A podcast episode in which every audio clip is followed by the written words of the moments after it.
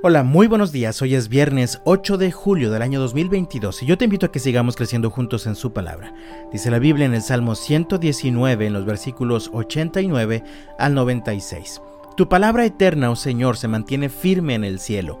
Tu fidelidad se extiende a cada generación y perdura igual que la tierra que creaste.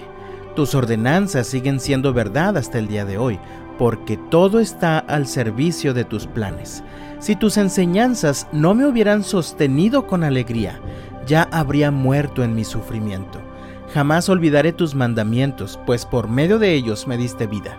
Soy tuyo, rescátame, porque me he esforzado mucho en obedecer tus mandamientos. Aunque los malvados se escondan por el camino para matarme, con calma mantendré mi mente puesta en tus leyes. Aún la perfección tiene sus límites, pero tus mandatos no tienen límite. ¿Qué sostiene tu vida? ¿Qué es lo que te permite permanecer firme entre el dolor y sufrimiento que hay en esta vida? El salmista hizo de la palabra de Dios su fundamento, su sostén. Él expresó, tu palabra eterna, oh Señor, se mantiene firme en el cielo. Tu fidelidad se extiende a cada generación y perdura igual que la tierra que creaste. Se describe a la palabra de Dios como eterna, de tal manera que se mantiene firme en el cielo.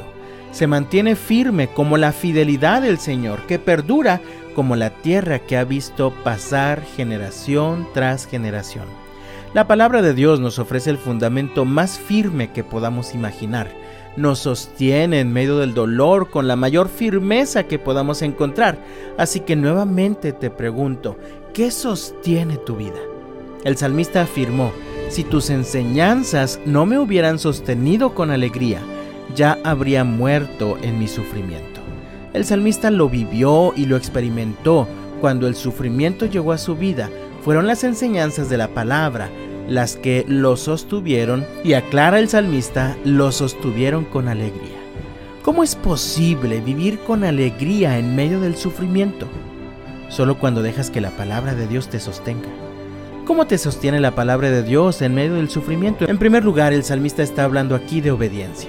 En medio del sufrimiento que experimentó, la obediencia a las enseñanzas de la palabra le trajo alegría, paz y vida.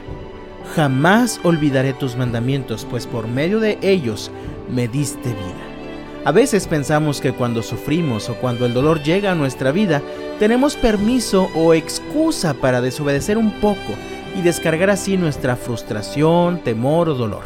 Esto finalmente te hunde más. Sé obediente, sé fiel al Señor en medio del sufrimiento y deja que Él te sostenga con su palabra. En segundo lugar, vemos que la palabra de Dios te sostiene cuando confías en sus enseñanzas en medio del peligro. El salmista expresó, aunque los malvados se escondan por el camino para matarme, con calma mantendré mi mente puesta en tus leyes. Por eso es muy importante, de hecho es esencial que te mantengas cultivando tu relación personal con Dios. Pues cuando te mantienes orando, cuando te mantienes meditando en la palabra, estás desarrollando tu fe y estás desarrollando la capacidad de permanecer firme en medio del sufrimiento. ¿Qué sostiene tu vida? Deja que el Señor te sostenga con su palabra eterna. Sé obediente y sigue confiando. Que Dios te bendiga este viernes y hasta la próxima.